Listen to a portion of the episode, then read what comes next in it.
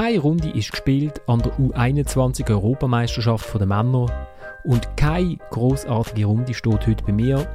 Heute haben wir eine Sonderausgabe von der dritten Halbzeit. Die ist in mehreren Bereichen speziell. Ich habe ein Interview mit dem Patrick Rahmen, dem Trainer von der U21-Nationalmannschaft der Schweizer, gemacht. Er ist zu uns ins Studio gekommen. Das ist allerdings schon vor zwei Wochen gewesen und in der Zwischenzeit hat sich dann doch noch ein bisschen etwas ergeben. Sprich, der Patrick Rahmen hat bekannt gegeben, dass er nach der EM als U21-Nationaltrainer zurücktritt und dass er Trainer vom FC Winterthur wird. Über das konnte ich mit ihm noch nicht schwätzen, weil das Interview stattgefunden hat, bevor das die Unterschrift gemacht worden ist. Also falls ihr euch wundert, warum das, das kein Thema ist, das ist ein Problem vom Raum-Zeit-Kontinuum. Äh, und was dann auch noch passiert ist, ist, dass wir eine Doppelbuchung haben von unserem Podcast-Raum. Sprich, falls ihr darauf wartet, dass der Patrick Rahmen nochmal auf äh, den Moment zurückblickt, wo er äh, mit dem FC Aarau in der Barrage gegen Xamax erstes Hinspiel 4 zu 0 gewinnt und dann im Rückspiel doch noch den Aufstieg in die Super League verpasst für das jetzt leider, oder wie der Patrick Rahmen gesagt hat, zum guten Glück nicht mehr gelangt. Aber ich glaube, wir dürfen einfach festhalten, es ist nicht der schönste Moment in seiner Karriere, den er erlebt hat.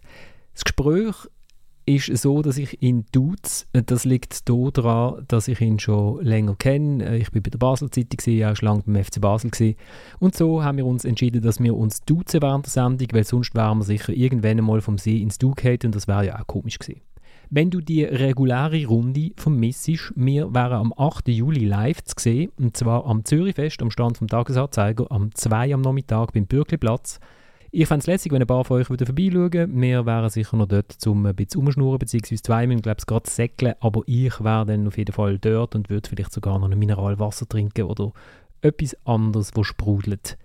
Und damit gehen wir jetzt in die Spezialsendung rein.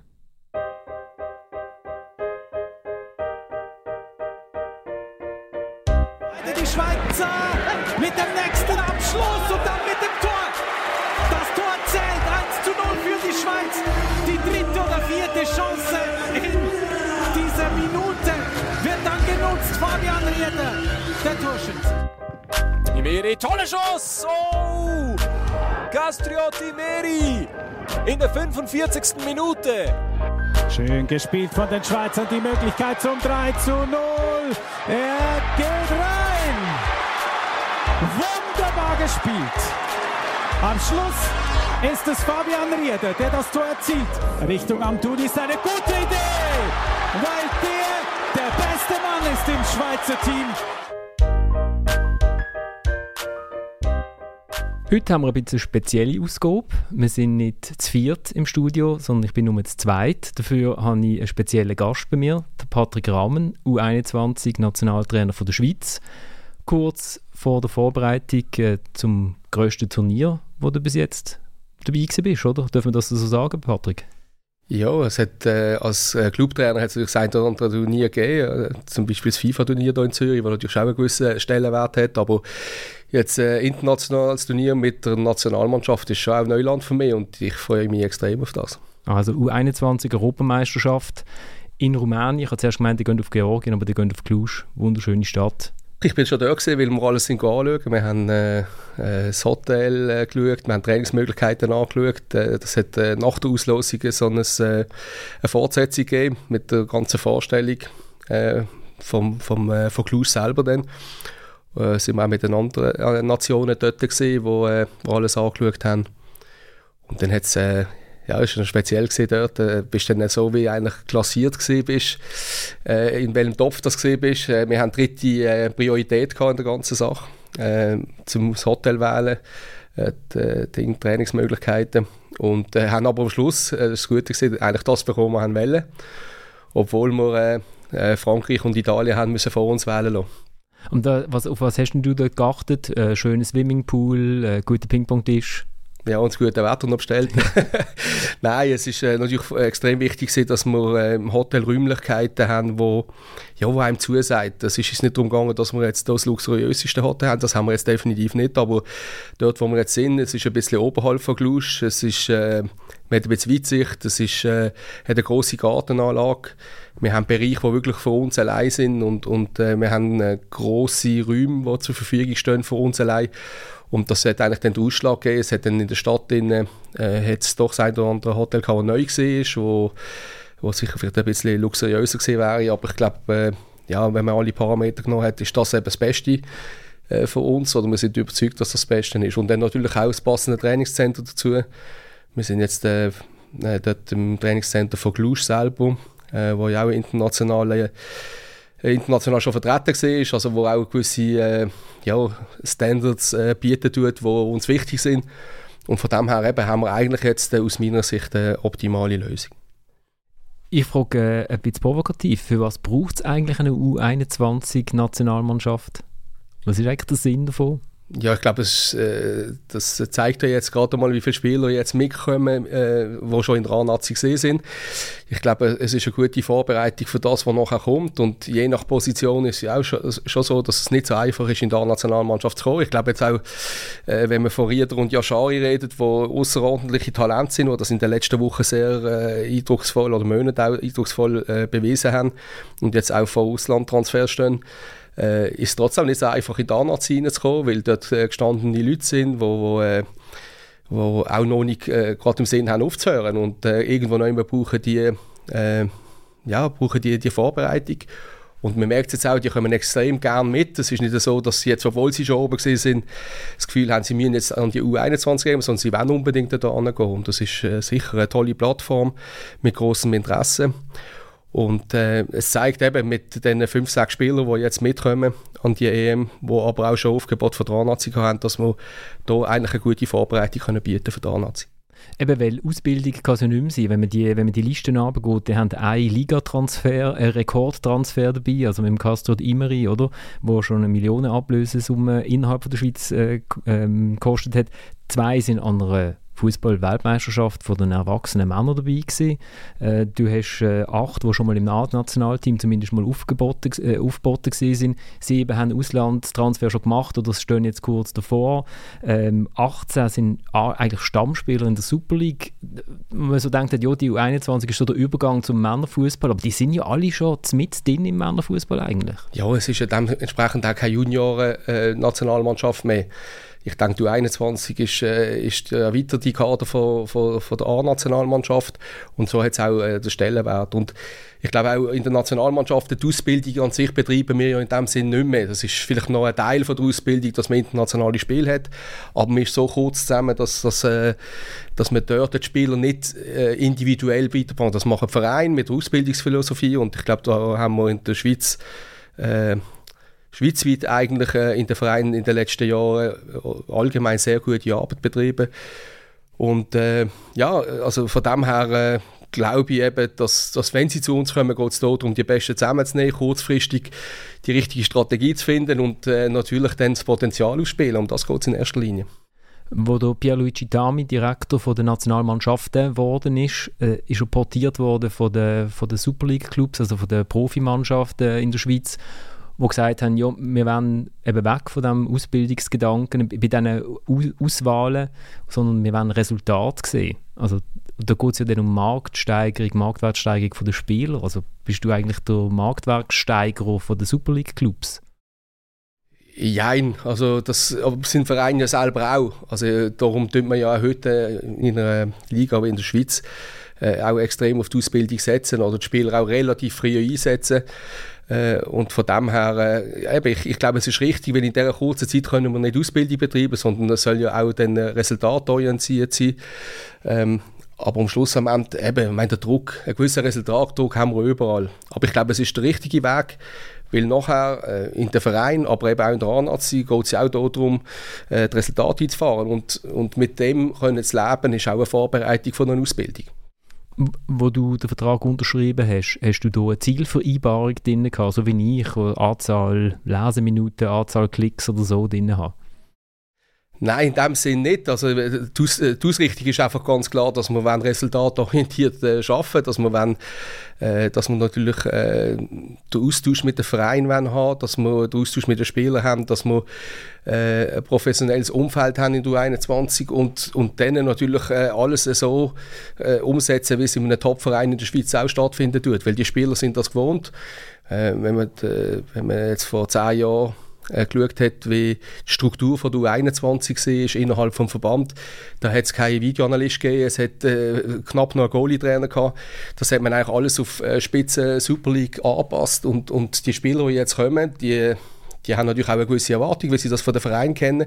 Es sind nicht mehr Spieler, die aus der A-Junioren oder aus der U21 kommen, sondern es sind gestandene Spieler im Schweizer Fußball oder zum Teil schon im Ausland. Und dementsprechend haben wir das angepasst und darum ist es natürlich auch für mich auch eine große Herausforderung gewesen, können den Job anzunehmen. In Brasilien und in Argentinien, wenn man so die äh, Spieler anschaut, die mal in einem Nachwuchsnationalteam waren, da gibt es unglaublich viel, überraschend viel. Und äh, was man dann immer so hört, ist, ja, das ist eben, weil ein Spieler verkauft sich halt ein bisschen teurer, wenn man kann sagen, ja, mal, der ist äh, U20-Nationalspieler von Brasilien. Haben dir schon mal einen Club angeschaut und gesagt, Patrick, das wäre hervorragend. Schau mal, Spieler XY, weißt, wenn du den mal könntest mitnehmen Nein, in dem Sinne nicht, aber man spürt natürlich, äh, das ist schon ein Unterschied. Als Clubtrainer hast du ja auch Austausch mal mit einem anderen Sportchef oder mit einem anderen Trainer. Das hat man aber natürlich nie so tiefgründig. Und jetzt in dieser Funktion merkst du, du hast einen tollen Austausch mit den Sportchef und dem äh, Clubtrainer. Äh, einerseits natürlich eben, man, hat, man ist nicht der direkte Konkurrent innerhalb der Liga. Man hat beides schon Erfahrungen gemacht man kann sich auf Augenhöhe äh, austauschen und, und, und natürlich ist natürlich auch der Hintergrund, dass, äh, dass natürlich möglichst viele Spieler sollen dabei sein oder? Das ist auch klar. Und, äh, ist, ist aber lässig, das macht mir enorm Spaß, äh, den Austausch zu haben. Äh, es gibt ein bisschen einen anderen Blickwinkel. Man sieht auch, die Ausrichtungen, die Trainer haben und was vielleicht auch Trainingsinhalte dazu sind und, äh, oder eben auch sonst die Austausche, die stattfinden. Ich finde das äh, enorm spannend, aber dass jetzt direkt jemand kommt und sagt, du, wir sollten da, das selbst, ich glaube, äh, das würde ja auch das wäre auch nicht gut und würde mir jetzt auch nicht irgendwie, würde mich auch nicht beeinflussen. Am Schluss mache ich auch meine Eindrücke, äh, schaue das mit meinem Trainerteam zusammen an, am Staff und dann nachher wir entscheiden. Und da gibt es natürlich x Parameter, die dazugehören. Nicht nur das, was man schaut, sondern da gehören auch noch Statistiken dazu. Äh, es gehört dazu auch, wie die Mannschaft dann bei uns zusammengestellt ist, was, äh, was passt zueinander. Aber das Ziel ist natürlich schon, dass möglichst die, die Besten auch nachher dann können auflaufen. Aber wer entscheidet denn? Also beim, natürlich, wenn du äh, ein Clubteam hast, dann äh, bist du als Trainer der, der entscheidet, wer shootet. Jetzt bei einem so einem National Nachwuchsnationalteam, da hat ja eigentlich, man hat Spieler, wo man vielleicht schon gesehen hat mit 16, okay, das könnte einer sein, den müssen wir irgendwie mitnehmen, weil das äh, ist ein großes Talent. Also schwätzt denn da, da Pierluigi Tami als Direktor auch noch mit? Habt ihr irgendwie einen Fahrplan, weißt, für, wo du jetzt schon weißt, okay, schau mal da in du 17 haben wir einen, dann, dann nehmen wir den mal noch mit, auch wenn er mal im Club vielleicht eine Delle hat, oder wie funktioniert das? Beides, beides. Also es ist, äh, ich glaube, wenn man einen Weg zusammen geht, dann äh, zwischendurch wird es halt auch mal schwieriger. Das heißt, dass ein Spieler dann nicht äh, einfach immer kurzfristig kein Thema ist, wenn er mal ein bisschen schwierige Phase hat. Auf der anderen Seite ist es natürlich schon auch so, äh, dass man das mit muss einbeziehen. Wer performt im Moment am meisten und, und äh, jetzt auf das Beispiel Felix äh, Mambimbi, wo, wo jetzt äh, eigentlich immer dabei war bei der U21-Nationalmannschaft, wo auch ein Unterschiedsspieler ist, wo, wo ein Match allein kann entscheiden auf, auf seine Möglichkeiten, die er hat. Ähm, wo, wo äh, auch ein wichtiger Teil ist, dass man Quali geschafft hat. Hat jetzt einfach sechs Monate keinen Spieleinsatz mehr gehabt. Ähm, der Transfer nach Holland, der hat sich ähm, als, als ja, als nicht gut herausgestellt und, und ich kann jetzt nicht einen Spieler mitnehmen, der halt sechs Monate äh, wirklich keinen Einsatz mehr hat. Das kommt heute nicht, das, äh, vor allem nicht in unserer Situation mit den Spielern, die wir zur Verfügung haben, dass dann einen äh, so kannst mitnehmen. Und das tut mir natürlich einerseits leid, weil, weil rein von der Qualität äh, kann man ihn brauchen. Und auf der anderen Seite eben, ist es halt einfach so, dass es dann halt, dann funktioniert es nicht. Und Sonst ist es eigentlich so, dass wir natürlich einen generellen Austausch haben. Die Verantwortung am Schluss vom, vom Aufgebot liegt bei mir. Aber natürlich tue ich mich mit meinem Staff austauschen.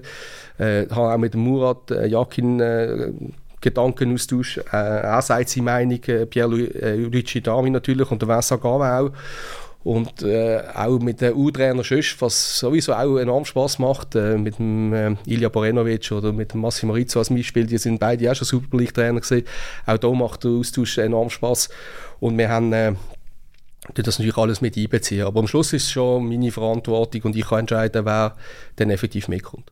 Wie erklärst du jetzt dem Felix Mambimbi, äh, dass, er nicht, äh, dass er nicht dabei ist? Läutest du vorher an oder gibt es eine WhatsApp-Gruppe und Felix Mambimbi sieht äh, nicht mehr Teil der Gruppe oder wie funktioniert das? Nein, nein, schon nicht. Also, ich habe natürlich beim letzten Zusammenzug schon nicht mehr mitgenommen und haben das so begründet und natürlich reden wir da auch miteinander. Und ja, ein Spieler wie er ist natürlich enttäuscht einerseits, auf der anderen Seite weiß er natürlich, wenn ich so lange nicht spiele, dann ist es auch klar, dass das schwierig wird. Also da ist dann auch das Verständnis äh, natürlich auch da. Aber mir ist schon wichtig, äh, den Austausch mit den Spielern haben, äh, mit ihnen zu reden. Ich glaube, das ist ein wichtiger Teil als Trainer, ähm, dass die Spieler wissen, woran sie sind. Und, und darum äh, äh, ist es jetzt auch ein bisschen Unterschied nach dem, nach dem äh, Aufgebot von gestern äh, habe ich mit dem einen oder anderen geredet, mit dem, mit dem einen oder anderen jetzt auch noch nicht, weil, weil ich auch weiss, äh, wenn die Enttäuschung da ist, äh, dann hilft auch das Gespräch in dem Moment jetzt nicht so viel, aber natürlich bleibe ich mit diesen Spielern in Kontakt und, und äh, wie gesagt, wie der, ich glaube, bei den meisten jetzt bei den Entscheidungen, die getroffen worden sind, ist ja eigentlich auch eine gewisse Logik dahinter und die Spieler wissen das schon. Was ist das eigentlich, äh, eine goldige Generation? Ja, eben, das wird immer so ein bisschen im Zusammenhang gebracht, äh, wenn viele Spieler, die vielleicht auch schon außerordentlich geleistet haben, äh, wird man äh, mit dem konfrontiert. Ich glaube, äh, wir müssen jetzt mal beweisen, dass wir eine goldige Generation sind. Aufgrund der Einzelspieler äh, haben wir sicher eine interessante Mannschaft und, und äh, eine sehr gute, das ist unbestritten. Aber äh, am Schlussendlich wird jetzt entscheidend sein, was wir als Mannschaft erreichen. Und das zeigt dann nachher, ob das dann wirklich eine bestätigt gute äh, goldene Generation ist. In der Schweiz ist ja so die U17 äh, von 2009, oder die gilt so als die goldene Generation. Die hat jetzt auch so das Grundgerüst vom A-Nationalteam, äh, wo sie bildet. Also die zwei Ausgaben, von denen hat man eben schon sehr früh gehört. Also, weiß nicht, der Nachwuchschef schon gesagt, ja, der zweite Jahrgang, der könnte etwas werden, oder? Wo, dann, wo die irgendwie noch, der denkt, das ist jojo, aber der, also, weiß ja nicht, vielleicht hat dann einer irgendwie mal keine Lust mehr auf Fußball oder so, also, sie irgendwie 15 sind. Also du hast schon das Gefühl, das ist etwas, wo du was es nicht jedes Jahr gibt in einem Land wie, wie der Schweiz, von der Größe der Schweiz. Äh, ich glaube schon, ja. Also, wir haben nicht immer so eine äh, Breite an, an Top-Spielern gehabt, was vielleicht auch jetzt anders ist äh, zum Vergleich zu der letzten Kampagne, wo man sich auch qualifiziert hat, dass die Spieler jetzt auch alle regelmäßig gespielt haben. Also dazu mal ist es schon in der Rückrunde so gewesen, dass viele Spieler nicht regelmäßig Einsätze gehabt haben. Und jetzt äh, hat man das und, und äh, das ist sicher auch ein Plus in der ganzen Sache. Äh, einige stehen vor einem Auslandtransfer, was sie auch bestätigen tut, dass sie ihren Job sehr gut gemacht haben. Und, und, aber wie gesagt, jetzt geht es eigentlich dann darum, das zu bestätigen und äh, die U17 hat natürlich etwas unheimlich Tolles erreicht und es sind ja auch einige Spieler nachher dann nachher äh, rausgekommen. Wo, äh, es hat auch einige gehabt, die dann nachher aus, in der Versenkung verschwunden sind. Aber es hat schon mehr gehabt als im Schnitt, wo dann nachher eben auch eine außerordentliche Karriere gemacht haben. Und äh, ähm, das ist vielleicht aber auch noch etwas anderes zwischen U17 und U21, weil jetzt doch schon Spieler auf höchstem Niveau etabliert sind. Und es ist aber auch klar, wir werden wirklich eine außerordentliche äh, Leistung müssen bringen weil natürlich, wie es jetzt so ein bisschen allgemein ist, für junge Spieler, außerordentliche Spieler werden früh hohe Beträge gezahlt und dementsprechend ist man auch ganz Europa offen, die möglichst schnell einzusetzen, auch auf hohem Niveau in der Champions League.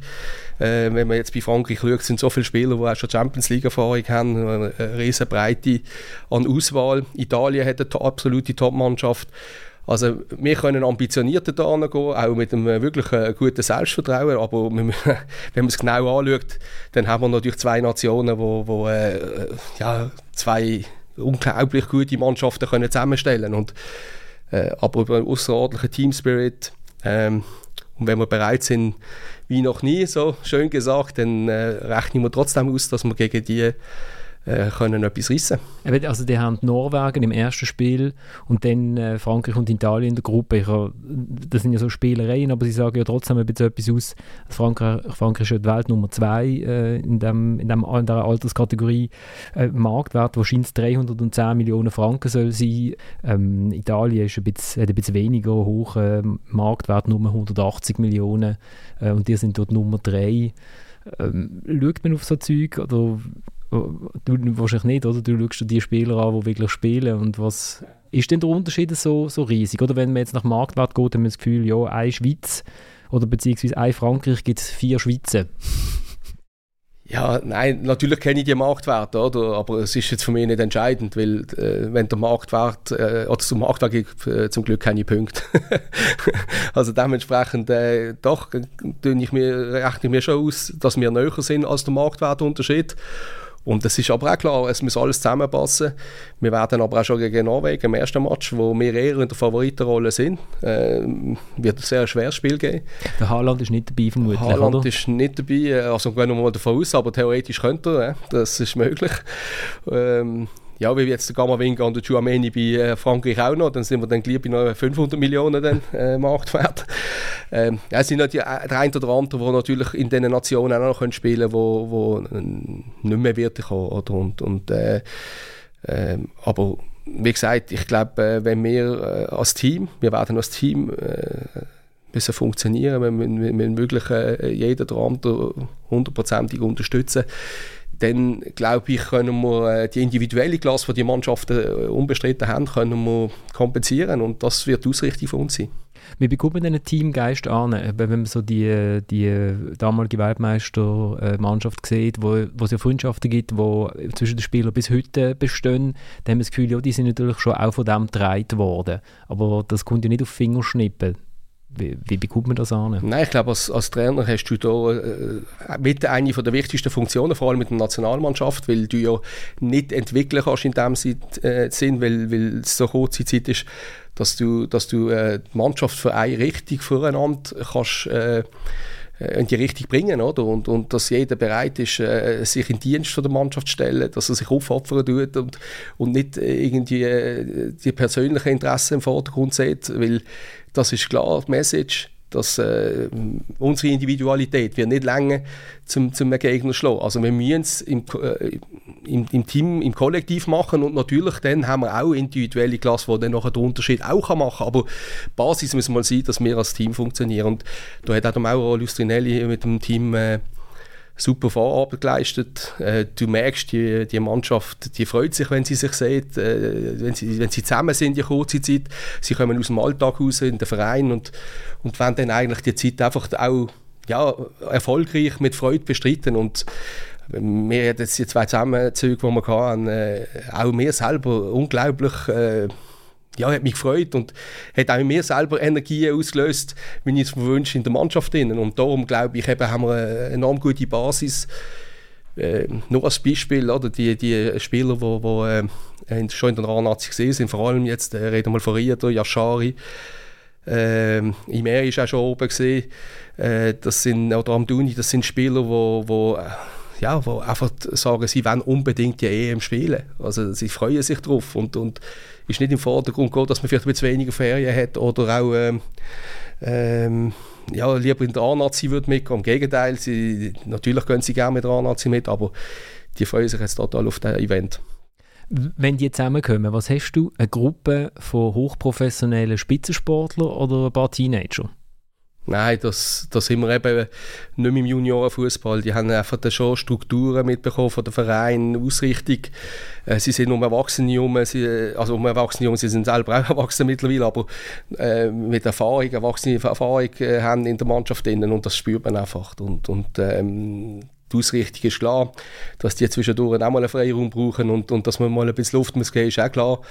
Aber äh, wenn wir jetzt hier auf Klusch gehen, dann äh, sind die alle fokussiert und, und äh, das wird, äh, ja, auch das wird eine Herausforderung sein, dass wir einerseits natürlich äh, Spannung aufbauen, fokussiert sind, aber nachher auch wieder ein bisschen entspannen können, weil du kannst nicht drei Wochen auf 200 sein, sondern immer, du musst den, den Mix schaffen, dass auf Punktspielbeginn eigentlich alle wieder auf dem Level sind, äh, physisch, aber auch vor allem im Kopf.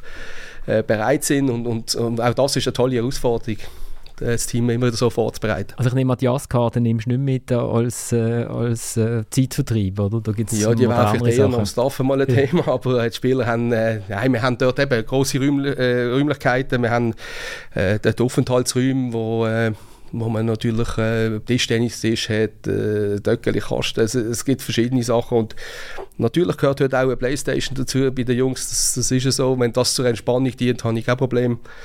Und sie wissen auch, dass man da äh, rechtzeitig dann das Licht löscht und nicht irgendwie bis um 4 Uhr am Morgen äh, äh, gamen durchzockt. Äh, die haben ja ein hohes Ziel. Also das Ziel ist offiziell äh, Qualifikation für die Olympischen Spiele von Paris. Damit müssen wir Dritte werden, also der Dritte unter den Teams, die nicht Frankreich oder England heißen, oder? Weil Frankreich ist schon qualifiziert, England kann nicht mitmachen. Ja, ist gut, dass ich es ein bisschen präzisieren kann.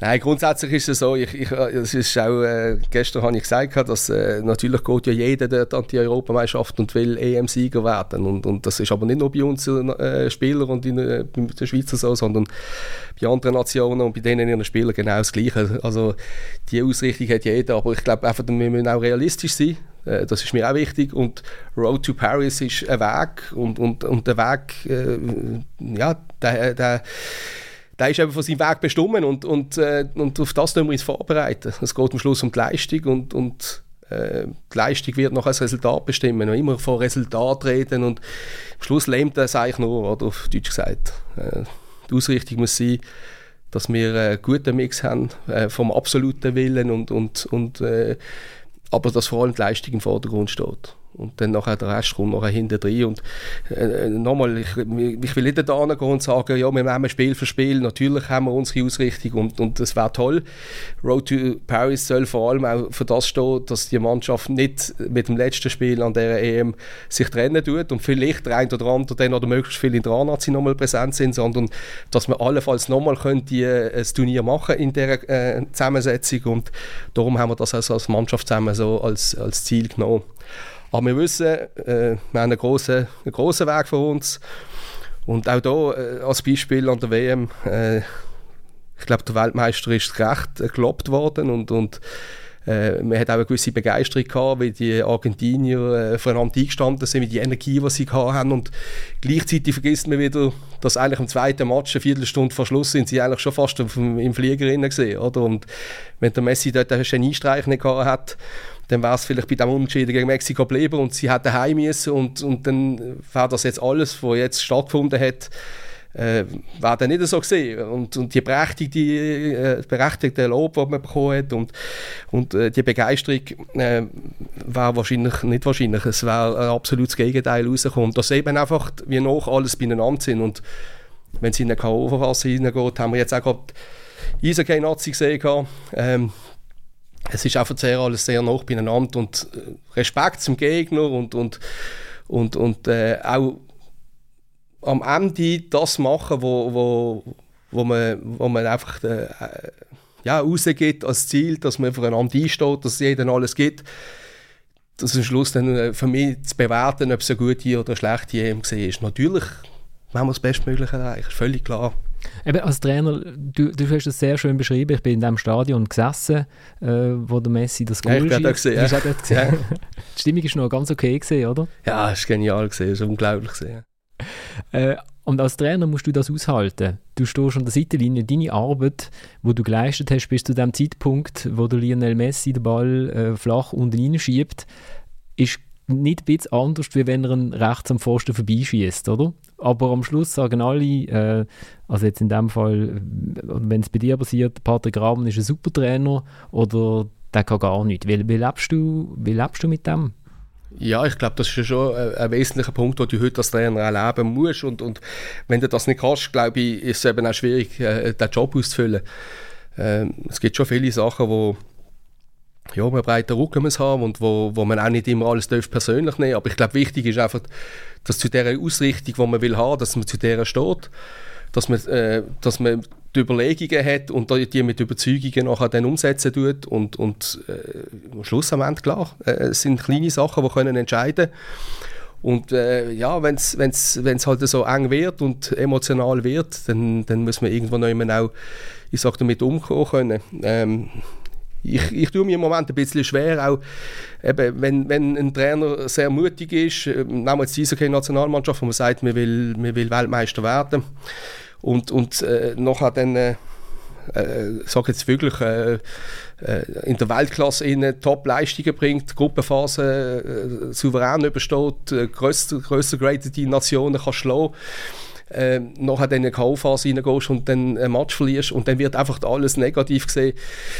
Das ist sicher schwierig und ich finde, da sollten wir auch ein bisschen dagegen steuern, allgemein in der Schweiz. Äh, wenn ich schaue, wie wir mit unserer Größe, mit unserem Land, bei vielen Orten, vielen äh, Verbänden und mit vielen Sportarten wir können an der Weltspitze mitmischen äh, und, und Leistung bringen, dann finde ich, sollten wir zwischendurch auch ein bisschen den Demut haben, das auch richtig einzu, äh, ja, einzuordnen und äh, auch das ja, das auch ein bisschen positiver zu sehen. Äh, das heißt nicht, nochmal, Kritik gehört dazu, äh, wenn man etwas nicht gut macht oder falsch läuft, das gehört auch dazu. Aber im Moment habe ich das Gefühl, wir sind ein bisschen sehr argkritisch und mit, mit, unserer Größe, wie viel, was wir für eine Breite an Sportarten anbieten, äh, äh, wo wir vorne dabei sind. Oder? Wir heisst immer, ja, schauen, Kroatien ist auch nicht grösser oder, oder Holland ist nicht grösser, jetzt auf den Fußball bezogen. Aber wenn man dann schaut, wie viele Sportarten die dann wirklich äh, anbieten und was sie an der absoluten Weltspitze sind, ist halt schon sehr viel auf den Fußball fokussiert. Nicht nur, aber viel mehr als bei uns. Und äh, dementsprechend äh, ich glaube, ich dürfte mir da auch ein bisschen positiver sein. Du bist ja selber Stürmer gesehen in der grauen Vorzeit. Kann man das so sagen?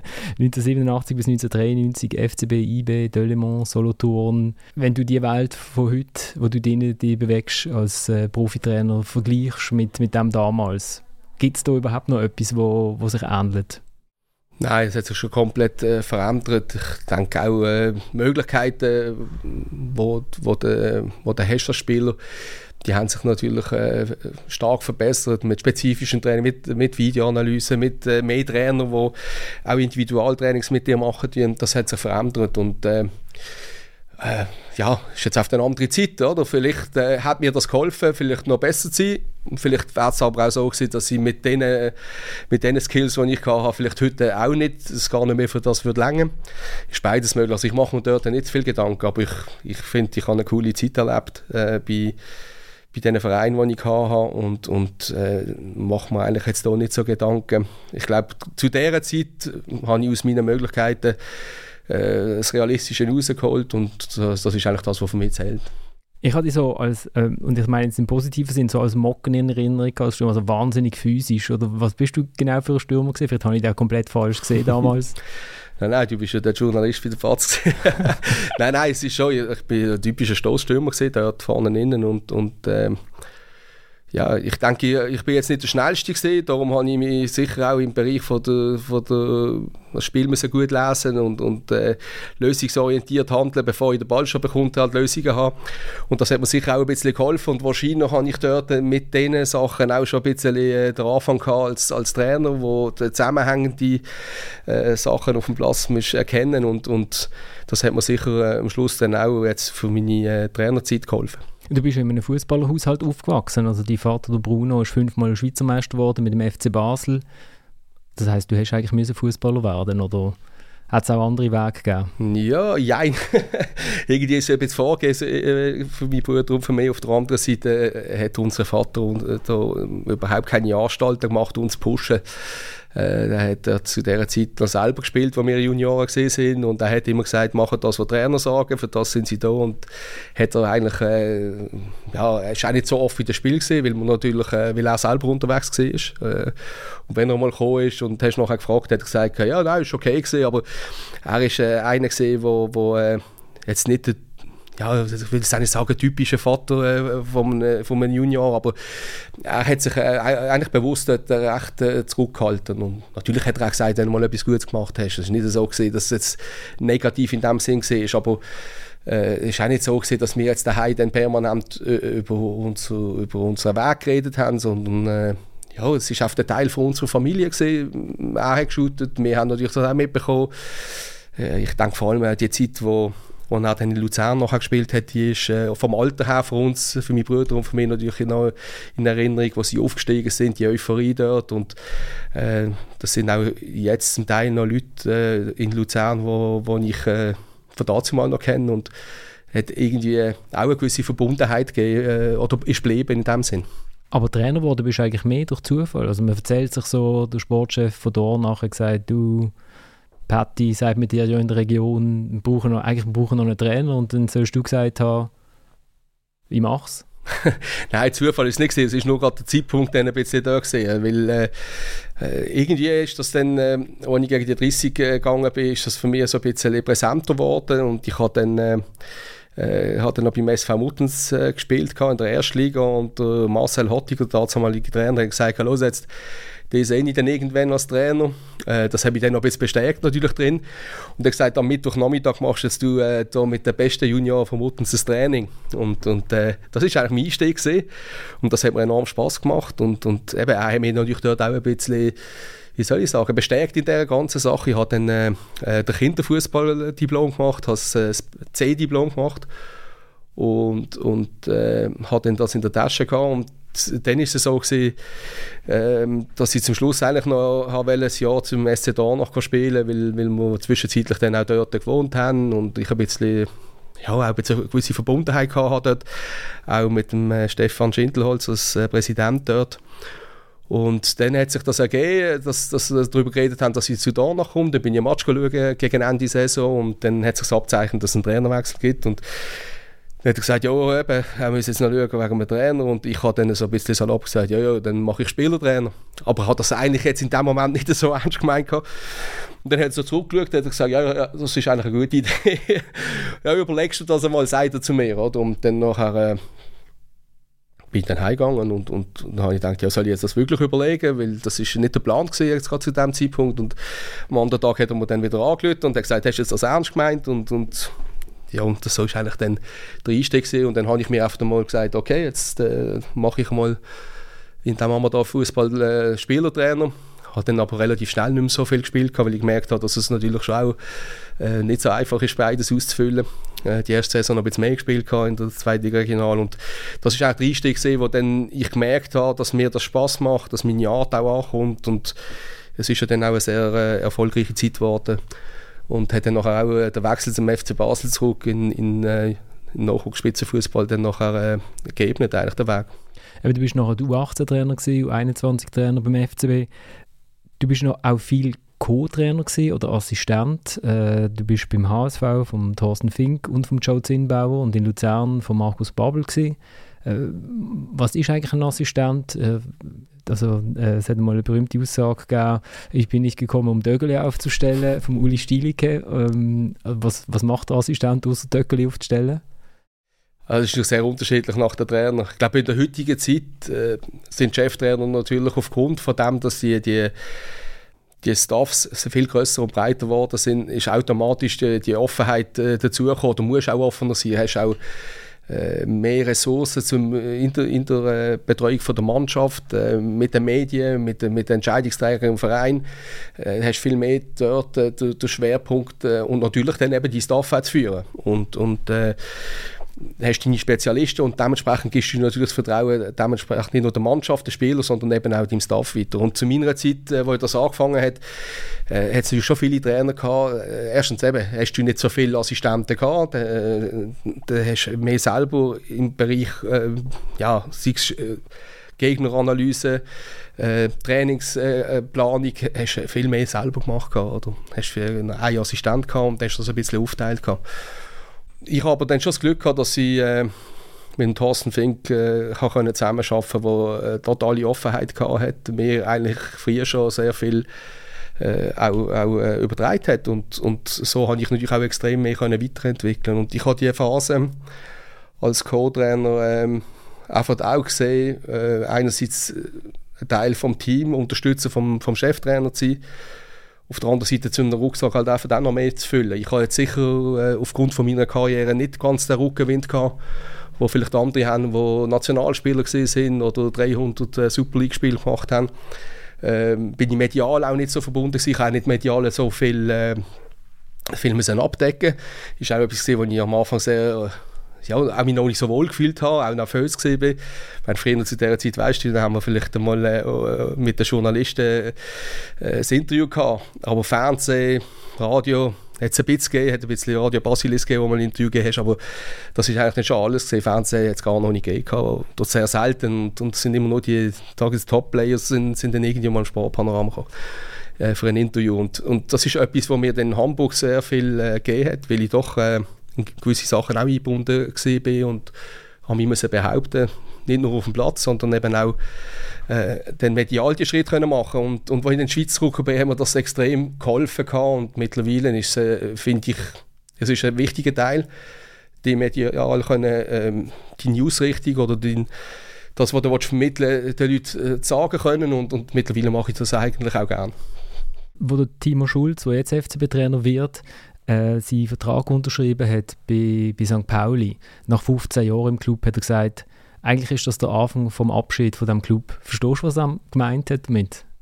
Ja, ja, klar, natürlich. Also wenn du dann, äh, ich sage jetzt, die Position hast, äh, musst auch damit rechnen, dass es dann nachher den Cut kann geben kann. Und, und äh, das ist mir schon auch ähnlich gewesen, wenn ich wusste, okay, jetzt äh, bekomme ich äh, nicht nur interimistisch, sondern ich bekomme den Cheftrainerjob, äh, den Vertrag dann habe ich auch gewusst, okay, jetzt bist du natürlich auf, auf dem, in dieser Position, wo äh, am ehesten du damit rechnen, dass dann nachher halt wieder ein Bruch bei deinem, sagen wir mal, bei deinem, äh, ja, bei deinem Stammverein könnte gehen. Und, aber auch das finde ich, das ist halt ein Teil, wo, wo, äh, wo dazugehört, ja. Du bist ja eigentlich dreimal so in der Nähe vom Cheftrainerposten, schon wo der Thorsten Fink gegangen ist. Jetzt glaube ich Idee gegeben, dass wenn der Heiko Vogel mit auf Hamburg würde gehen, dass du könntest. Und dann hat zweimal der Marco Streller die Welle und es hat irgendwie nicht geklappt. Und dann am Schluss wird man es. Andere Leute haben schon lange gesagt, ja, hör mal, ich gehe irgendwann auf Zürich oder ich weiß auch nicht wo Ja, es ist also unterschiedliche Situationen gewesen. Ich glaube, dort dazu mal, wo du, ist effektiv so, wie du sagst, der, der der, der GG hat mir dazu mal gesagt, wenn der, der Thorsten jetzt mitnimmt auf Hamburg, der andere äh, wird dann interimistisch bis zum Winter Mannschaft übernehmen. Und ähm, für den Thorsten ist einfach klar gewesen, dass er mehr unbedingt mitnehmen auf, auf Hamburg und, und, dann ist der Heiko dort geblieben. Ich glaube, für mich in dem Moment ist, ist das gut gewesen, weil ich äh, bin sicher noch nicht so weit gewesen, es gibt Parameter, die gestimmt haben, aber natürlich jetzt, äh, jetzt gerade die Verantwortung übernehmen, vor die Mannschaft stehen, nachher äh, medial äh, das Ganze schon können zu bewältigen. Wenn, äh, eine Woche später haben wir gegen Menu gespielt oder hätten wir gegen Menu gespielt. Das sind, da wären Sachen auf mich abprasselt, die möglich gewesen wären, dass ich es gepackt hätte, weil ich glaube auch die Mannschaft voll im Rücken gehabt hätte. Auf der anderen Seite ist sicher vom, vom, vom Rucksack äh, ist er nicht so gefüllt gewesen, wie, wie das äh, jetzt nachher dann später der Fall war. Und äh, beim zweiten und dritten Mal ist es halt, ja, das ist sicher ein bisschen unglücklich gewesen. Der Marco Streller hat mich dort sicher unbedingt wählen. Ich weiß, äh, äh, da gibt es auch Leute vom FCB, die mich in den Trainings äh, beobachtet haben, äh, wo, wo, sich, äh, wo sie sich damit befasst haben, sie können Trainer werden. Man hat will, relativ viel abgecheckt und, und ich, ja, ich wäre eigentlich von meiner Seite dort bereit gewesen und dann ist es halt nicht der Fall gewesen. Dafür ist es dann nachher gekommen, wo man es eigentlich nicht gedacht hat oder wo ich es in dem Moment nicht gedacht habe.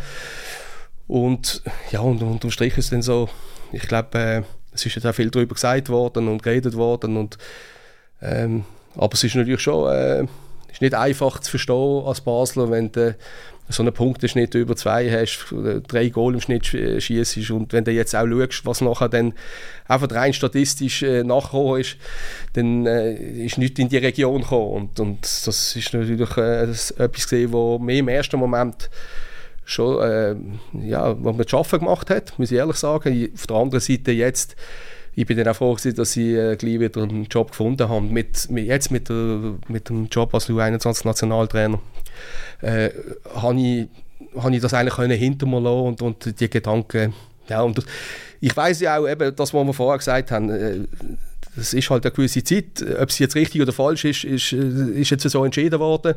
Und da musst du vorwärts schauen. Und ich, ich glaube, ich habe bewiesen, dass sie außerhalb vom FCB funktionieren kann.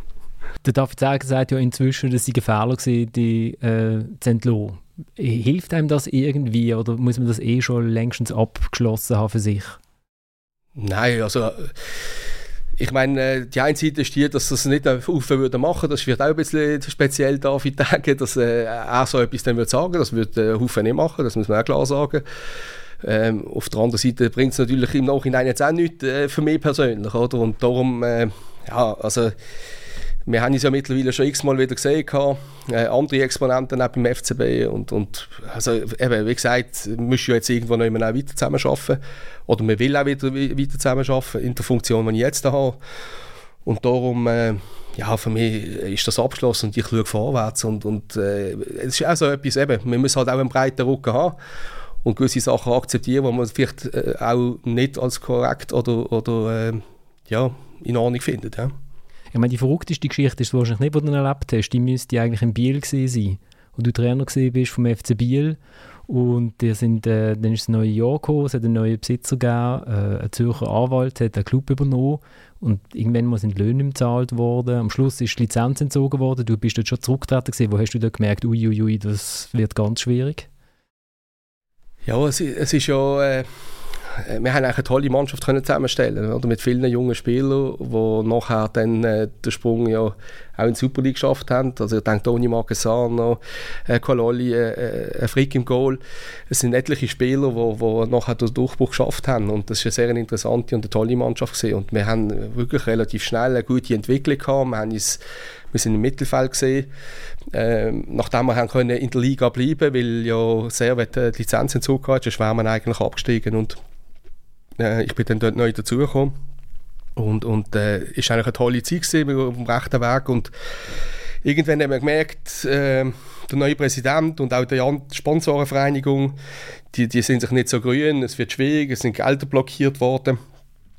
Und, und am Anfang haben wir aber trotzdem relativ äh, mit der grossen Kelle angerührt, auch äh, ja, schon gesagt, äh, in ein paar Jahren werden wir in der League gegen Schalke spielen und so Sachen. Ich weiss noch, es hat noch so Headlines gegeben in der Zeitung, wo, wo man einfach sehr euphorisch dran gegangen ist und dort habe ich schon gedacht, oh je, äh, da muss aber noch ein, sich einiges entwickeln. Aber mir hat es mit der Mannschaft enorm Spass gemacht und, und äh, es war eigentlich eine tolle Zeit, gewesen, bis dann die Löhne bezahlt worden ist und dann ist es halt einfach auch schwierig geworden und äh, ist aber auch nicht unbedingt meine Idee gewesen, dann nachher äh, äh, aufzuhören, aber ich habe dann ich habe dann äh, von Seiten Verband habe ich Informationen gehabt, äh, dass wahrscheinlich Ende Saison oder ziemlich sicher Ende Saison wird fertig sein. äh, weil, weil man einfach jetzt alles muss dran setzen dass der Verein die Saison fertig macht, dass es keine Verfälschung von der, von der, äh, Ding, von der Meisterschaft gibt. Und äh, dann ist der Markus Babbel auf mich zugekommen beim FC Luzern und, und äh, ja, aufgrund von dieser Situation, mit dem Wissen,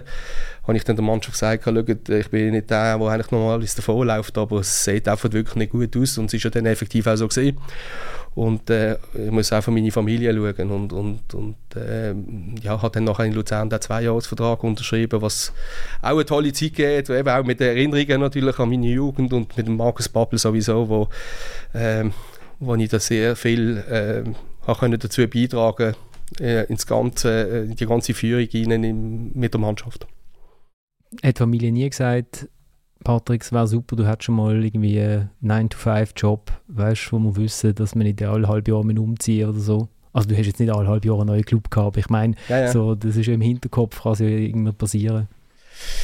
Nein, es hat natürlich jetzt auch schon Situationen, wo meine Frau gesagt hat, ja, jetzt wäre jetzt auch schön, wenn du mal ein 5 da wärst oder am Wochenende, normales Wochenende da ist. Aber ja, auf der anderen Seite weiss sie, wie das ist und mittlerweile äh, unsere unser Sohn shootet auch, also auch dort dann ist, äh, ja, ist ein bisschen wie bei uns halt äh, in meiner Jugend äh, mit den Eltern zusammen, haben wir auch das Familienleben und sie hat sich da irgendwann auch dran gewöhnt und, und äh, kann sehr gut damit umgehen, aber natürlich ist das auch nicht immer einfach gesehen.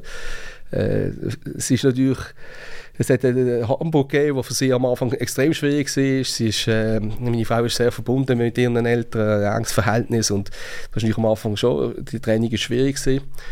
Und äh, ich habe dann immer gesagt, ja, wenn wir dann wieder zurückgehen, glaube ich, wirst du wirklich die sein, die lieber noch länger da bleiben. Und es ist dann effektiv so gesehen.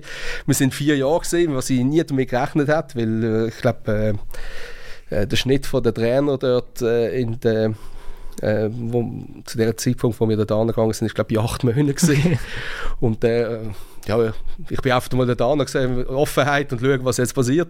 Und am Schluss bin ich effektiv vier Jahre da gesehen, ich hatte eine Vertragsverlängerung gehabt und in verschiedenen Funktionen dürfen für HSV arbeiten, ähm, was extrem spannend war. Und es ist dann effektiv, wo, wo es zurückgegangen ist, hat meine Frau gesagt, eigentlich würde ich es jetzt schon noch ein bisschen aushalten.